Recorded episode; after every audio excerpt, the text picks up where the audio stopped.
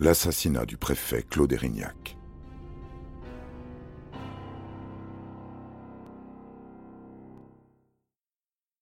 Colonna et ses avocats font appel. La partie continue. Match retour le 9 février 2009, cour d'assises spéciale de Paris. On commence à bien la connaître. Le berger de Cargèse y apparaît particulièrement remonté. Il a en ligne de mire le nouveau président de la République. C'est un procès politique, un procès d'État. En 2003, au moment de mon arrestation, Sarkozy a dit que j'étais l'assassin du préfet. Comment avoir confiance en une justice où le président de la République a dit que j'étais coupable? Le 14 février, coup de théâtre. La défense annonce qu'elle va porter plainte contre X pour entrave à la manifestation de la vérité. À la barre, le témoignage de Didier Vinolas, ancien secrétaire général adjoint du préfet Erignac, suggère que deux individus suspectés de faire partie des anonymes seraient toujours en liberté. En outre, leur nom serait connu depuis 2002 par des hauts représentants des institutions policières et judiciaires. Ce qui est grave, à scène maître Solacaro, c'est que des policiers, des magistrats, ont mis sous le coude des éléments à décharge pour Yvan Colonna. D'où maître Vinolas tient-il ses révélations? Il cite deux sources, le sous-préfet de Corse de l'époque, ainsi qu'une autre, sous X, digne de foi et respectable, selon ses mots. Aux yeux de l'accusation, des parties civiles, le rebondissement ne remet pas en cause la culpabilité d'Ivan Colonna. La défense rit jaune, réclame de nouvelles investigations, un renvoi de l'affaire. Deux assesseurs de la Cour procèdent à des vérifications, en concluent que les deux individus ont en réalité été appréhendés durant l'instruction, ils ont même été mis hors de cause. Un coup d'épée dans l'eau pas tout à fait. Le président de la Cour, Didier Vacogne, a fauté. Quelques semaines avant sa comparution, Didier Vinolas l'avait informé par courrier du contenu de son témoignage. Il s'avère que le président aurait dissimulé la lettre à la défense, retardant autant que possible son accessibilité. Le camp Colonna s'en régale, et lorsque l'on refuse pour la seconde fois leur demande de reconstitution des faits, l'accusé et ses avocats quittent la salle. Les débats continuent sans eux. Le box est vide, le banc de la défense aussi, à l'énoncé du verdict. Le 27 mars 2009, la réclusion criminelle à perpétuité est confirmée en appel. On y ajoute 22 ans de sûreté, incompressible. Dans le journal Le Monde, Yves Bordenave analyse et se demande Que vaut une discussion judiciaire lorsque le principal intéressé refuse d'y participer?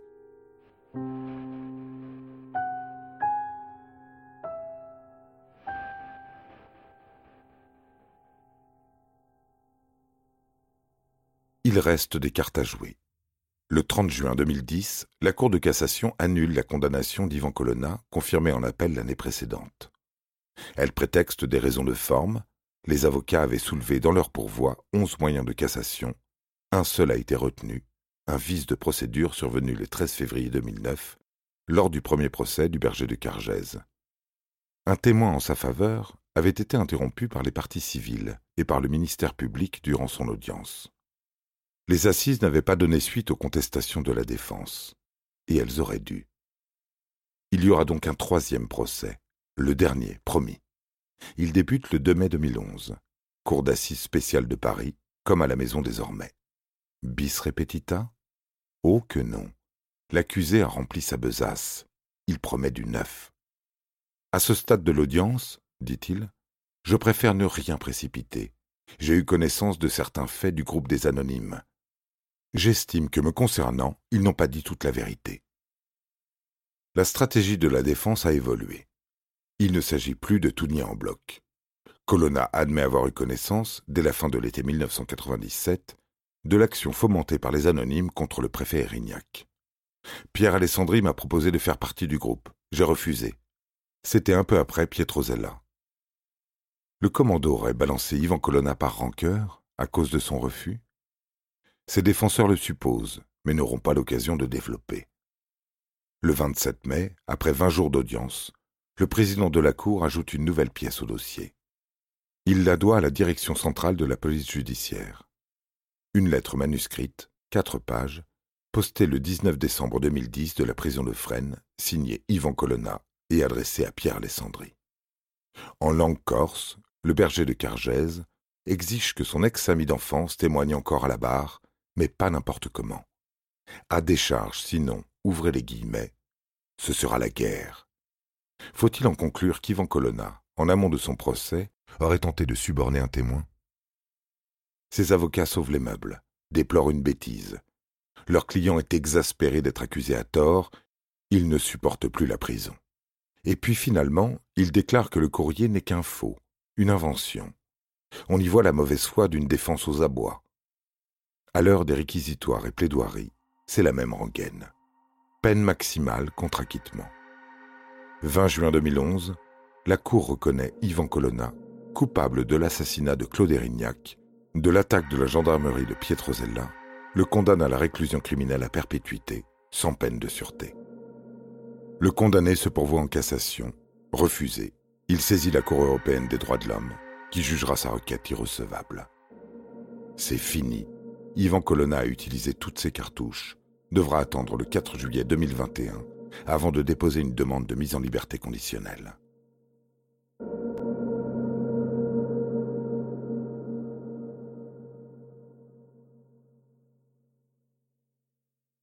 Sur le continent, les anonymes purgent leur peine, tandis qu'en Corse, les temps changent. En 2014, le FLNC s'engage dans un processus de démilitarisation.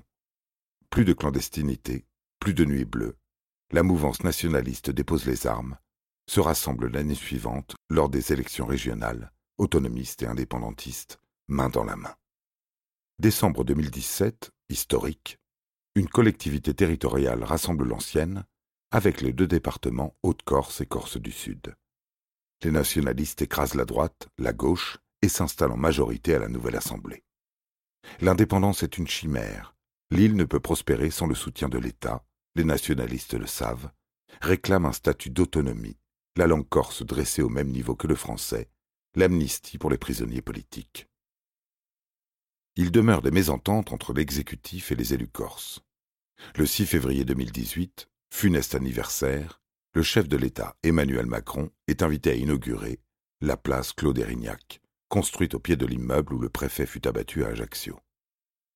Le président se montre ferme. La justice a été rendue et elle sera suivie, sans oubli, sans complaisance, sans amnistie. Cette justice qui, la même année, accepte enfin d'admettre les erreurs de sa section antiterroriste, de sa piste agricole, nul n'a oublié. L'État est condamné pour faute lourde. Des innocents ont été placés en détention provisoire pendant plusieurs mois, mis en examen, soumis à un contrôle judiciaire pendant plus de dix ans, tandis que le commando à l'origine de l'assassinat était déjà jugé.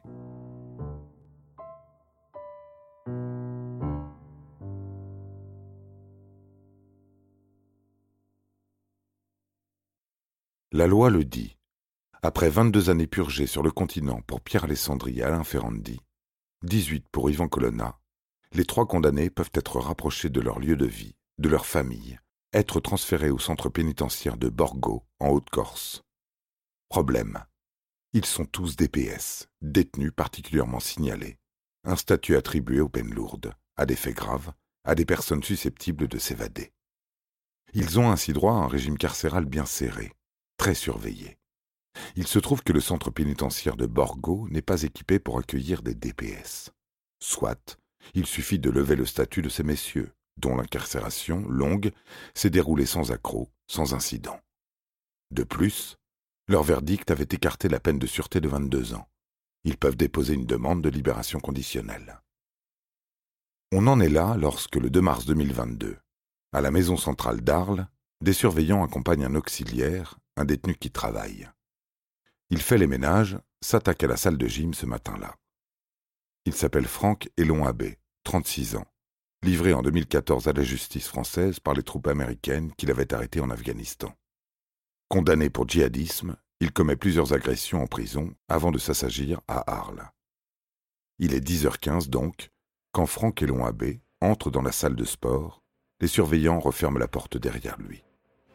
Un autre détenu est en train de s'entraîner. Il a 61 ans il s'appelle Yvan Colonna. L'auxiliaire ne lui dit pas bonjour, lui saute dessus, le frappe à plusieurs reprises, appuie son pied sur sa trachée avant de recouvrir sa tête d'un sac plastique. Au retour du surveillant, il lui dit Colonna a fait un malaise. Tout a été filmé par la vidéosurveillance. Yvan Colonna est entre la vie et la mort, en état de coma post-anoxique, transporté dans un hôpital marseillais. Son agresseur s'expliquera en garde à vue. Colonna a blasphémé, craché sur Dieu. Franck et Abbé ne voulaient plus le voir, plus lui parler, jusqu'à ce qu'il le croise par hasard à la salle de sport. Mauvais ménage.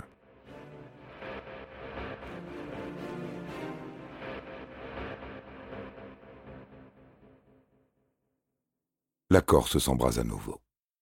Des manifestations au groupe militants nationalistes, élus, mais aussi étudiants, lycéens.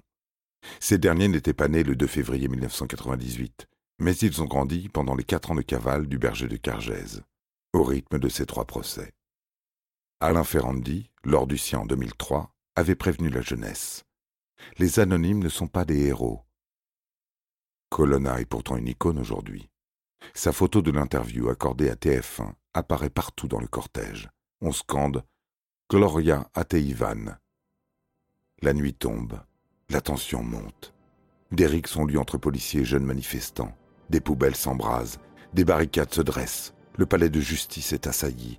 Des émeutiers réquisitionnent une pelleteuse et transpercent une agence du Crédit Agricole. En réponse, le Premier ministre Jean Castex pense bien faire, lève le 8 mars le statut de DPS d'Ivan Colonna, toujours inconscient. On y voit une provocation.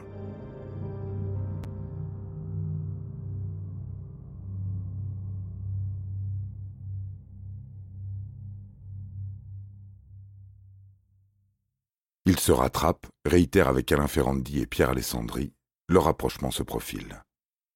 L'île s'apaise, puis porte le noir le 21 mars 2022, lorsqu'Yvan Colonna décède à l'hôpital nord de Marseille. Sa dépouille est rendue à la Corse, il entre au des bandits d'honneur. Après le deuil, les affrontements reprennent durant plusieurs semaines, portés par une jeunesse incandescente, méprisant l'immobilisme de leurs aînés durant les sept dernières années. Qu'ont-ils fait? À quoi a servi l'assassinat du préfet Claude Erignac? 6 février 2023, l'État français exprime son souhait d'ouvrir le dialogue, d'écrire une nouvelle page. Sur l'île, de nouveaux groupuscules voient le jour, sigles et logos tagués sur les façades, héritiers du FLNC. Une nouvelle génération bat le rappel, contribue à cette violence cyclique, et la question corse ne trouve toujours pas de réponse.